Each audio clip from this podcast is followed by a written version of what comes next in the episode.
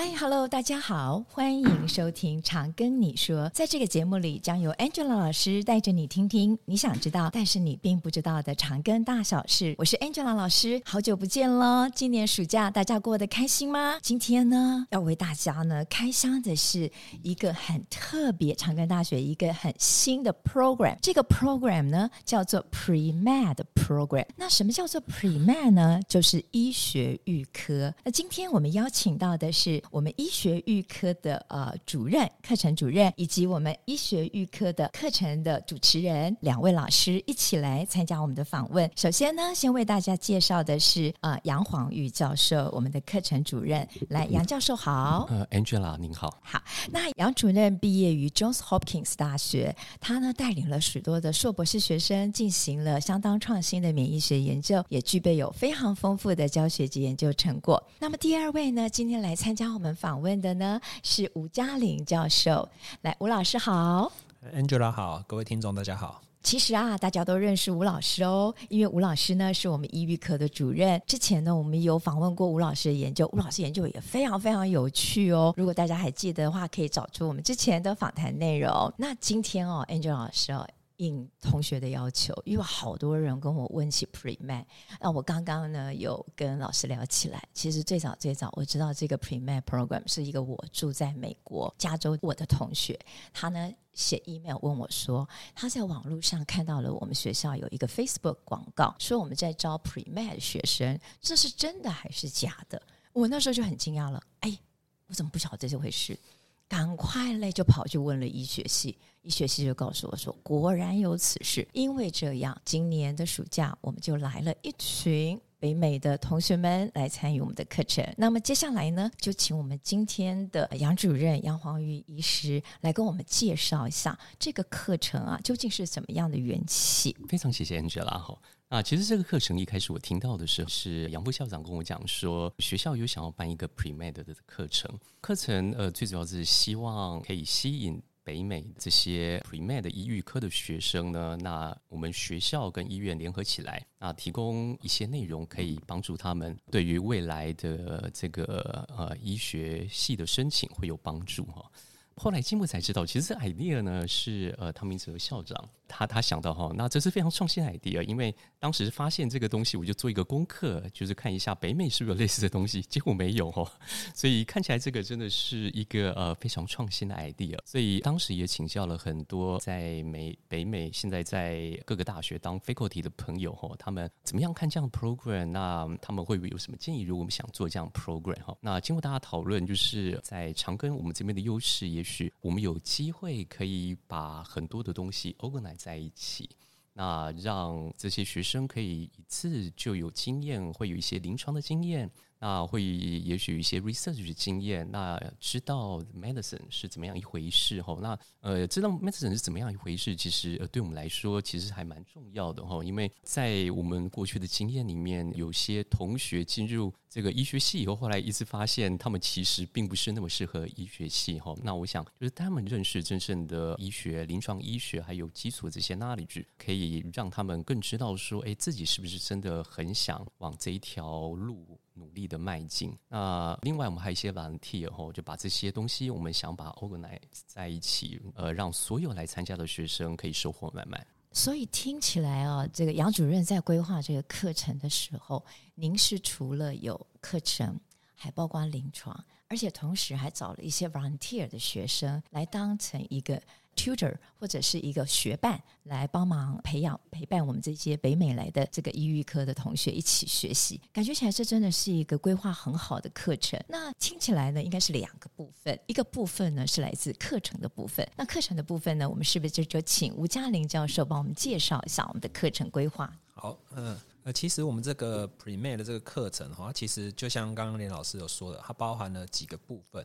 好，那它其实我们第一个部分就有规划一些呃所谓的基础的医学课程，那其中内容就包含了生物化学啊，然后微生物学、免疫学、生理学以及药理学以及解剖学。那其实这些课程呢，其实在我们长庚大学的医学系呢，这些是学生们他们在未来的大学一年级到四年级这段期间都会学到的一个课程。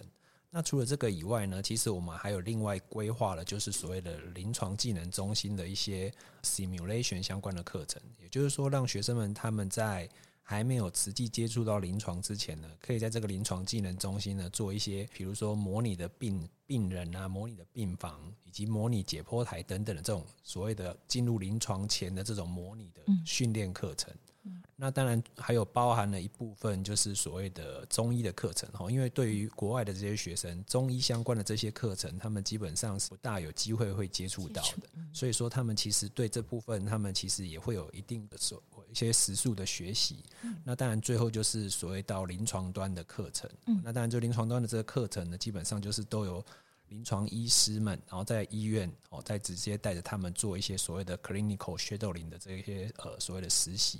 是是，那我们的这些课程啊，在课室里面课程，包括像 OSCE 啦、Simulation 的课程，总共大概包括起来有多少的学分啊？多少的实习学习时数啊？基础课程 total 总共加起来。应该是一百，我记得会超过一百个小时，因为围棋就是总共会有六周的时间。是是，对，所以我们最后一周也安排他们做 OSKI 的这个所谓的考试，是简单的考试。对，所以他们其实也都有经历过 OSKI 的考试，以及他们会有一个期末的成果报告，是是，就针对他们过去这六周的学习上做一个类似的心得。那我我们今天看起来，学生们他们对这六周的学习的感觉都还是非常的。满意，已经开心，而且很正向。是是是是啊，谢谢吴老师。那我们接下来就是我们的临床部分了，就拜托我们的主任能够给我们介绍一下我们临床的部分。临床的部分的话，我我们临床呃这一次我们总共分成几个科科别哦，那包括心脏科、心脏外科，还有 Plasty，就是成立医院很有名的整形外科。那还有肾脏科，那另外还有一个就是长庚也是非常知名的，就是复健科的科别哈。因为我们复健科的科别有在帮台湾很多的运动选手做运动医学方面的复健哈。那这些东西不仅足有成效，而且在里面会有很多的不同复健方式，大概呃会超出我们一般对复健的想象。比如说在我们的复健科里面，我们可能还有机会可以看到呃 musical therapy。就是用音乐治疗来来来治疗哈，那或者是一些 art therapy。是用一些艺术治疗、艺术治疗的方式哈。那像呃，在我们外科方面的话，同学们就有机会可以进到刀房，那知道说，哎，外科怎么样做刷手的动作哈？那这个外科把手刷干净，为什么它非常非常的重要哈？还要进进到外科的病房看一下，这个医师他是怎么样用器械来进行这样子的手术？那甚至是呃，譬如说我们呃整形外科那些很困难的显微手术哦，那那手指头，对对对，接血管、接手指头，那个不是一般可以做的，你甚至要在显微镜下面做哈。那这个我想对于同学来讲都会是一个很好的经验，对对对。那像我们您的科别呢，肾脏科呢？哦，像在肾脏科的话，那一开始呢，我们给同学几个问题哈，然后让同学知道说。哎，我们大概会从几个向度来看，呃，肾脏这一回事，还有肾脏疾病这一回事。是是。那中间所有的这些跟大家讨论，都会直接联系到我们未来可以在病人上面可以实际使用的，哦，让他们觉得说，哎，做完的这些学问，他遇到病人的时候，他就可以想象，肾脏功能不好，你要问。这个病人有没有尿？你要收集资料，对，对，你要收集哪些的资料？然后这些东西其实都跟病人原来的肾脏功能有关系。所以你只要知道肾脏功能的原理，你就很容易去推论出他临床会有哪些的症状，以及我们有可能的治疗方式。听起来有点像 PBL learning。是的，是的，是的。那所以呢，当老师带着学生到临床看到病人的时候，就可以应用到吴老师你们在课堂里面所教的免疫啦、微免啦这这些学习，然后把它活用在我们真正的病人身上。是的，是的。嗯，然后老师再带领学生真的去为病人解决问题。听薛老师说的一点都没有错，因为当我们遇到某一个问题的时候，就会问一下：哎，你们不是才上过什么课？什么课吗？对对对，然后稍微稍微。引起大家的回忆，然后带领大家怎么样把这些课程上面刚学到的东西去 apply 到我们实际的疾病上面。那请吴老师也跟我们分享一下，那学生有没有跟您回来跟你分享，说他去临床以后他看到什么，然后他回应到您的课程里头的重点？哦，对，就是像这个的话，就是像学生们，因为像他们在课堂上学习哈，我举个例，比如说他们在生化学一些所谓的代谢最重要的一个柠檬酸循环，那其实这个东西其实就牵涉到一些糖类的代谢。那其实学生们在学这个东西的时候呢，临床上看到，比如说糖类代谢有问题的一些疾病的话，他们就会回想到他们在生化的时候，他们比如说在上诶糖类代谢的时候，诶大概是哪一个？代谢环节出问题之后，然后可能会导致的一些临床上的一些病症，对，所以说透过这种所谓的基础课程跟这个临床实际的 shadowing 这个搭配哦，那我是觉得学生们在学习上可以比较有所谓的一贯性的，也就是说他了解说他为什么要学这些基础课程，以及这些基础课程他在未来在临床端他实际上会是怎么被应用到的。最后还有一个很厉害的部分，我们一定要讲。这个课是全英文授课，但是我们用英文来教中医，对吗？那这个部分我们要请杨医师帮我们多多介绍一下。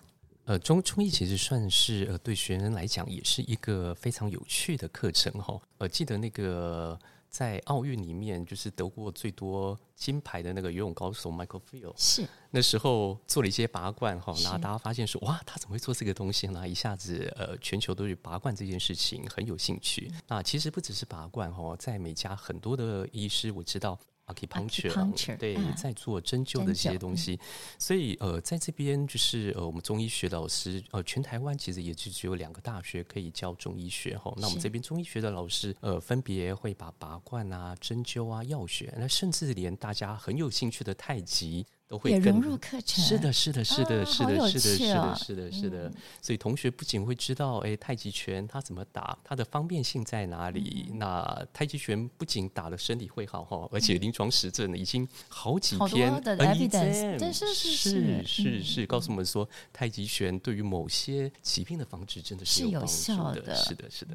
听起来我们这个课真的是很有意义而且呢是一个很创新的课程。那最后就请两位老师给我们介绍一下，未来我们这个课程要怎么样继续下去？我们有什么样的未来展望？我想这个课程就是说，我们现在就是评估说，哎，有没有可能在今年的寒假？有没有可能在今年的寒假，就是说，看看我们有没有办法在呃办一个为期大约四周左右的课程？这部分目前就是还在我们可能还在评估评估当中，但是可以确定的是。明年的暑假期间，哈，一样会有一个为期，就是目前像现在这个规模的大约六周的这个 pre-made 的这个课程的规划。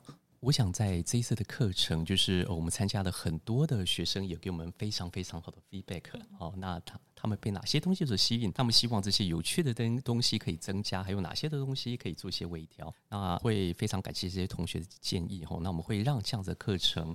变得更适合所有申请的各位同学哈，那非常欢迎大家，就是呃，医育科有兴趣，对于未来申请这个 School Medicine 有兴趣的同学，未来有机会。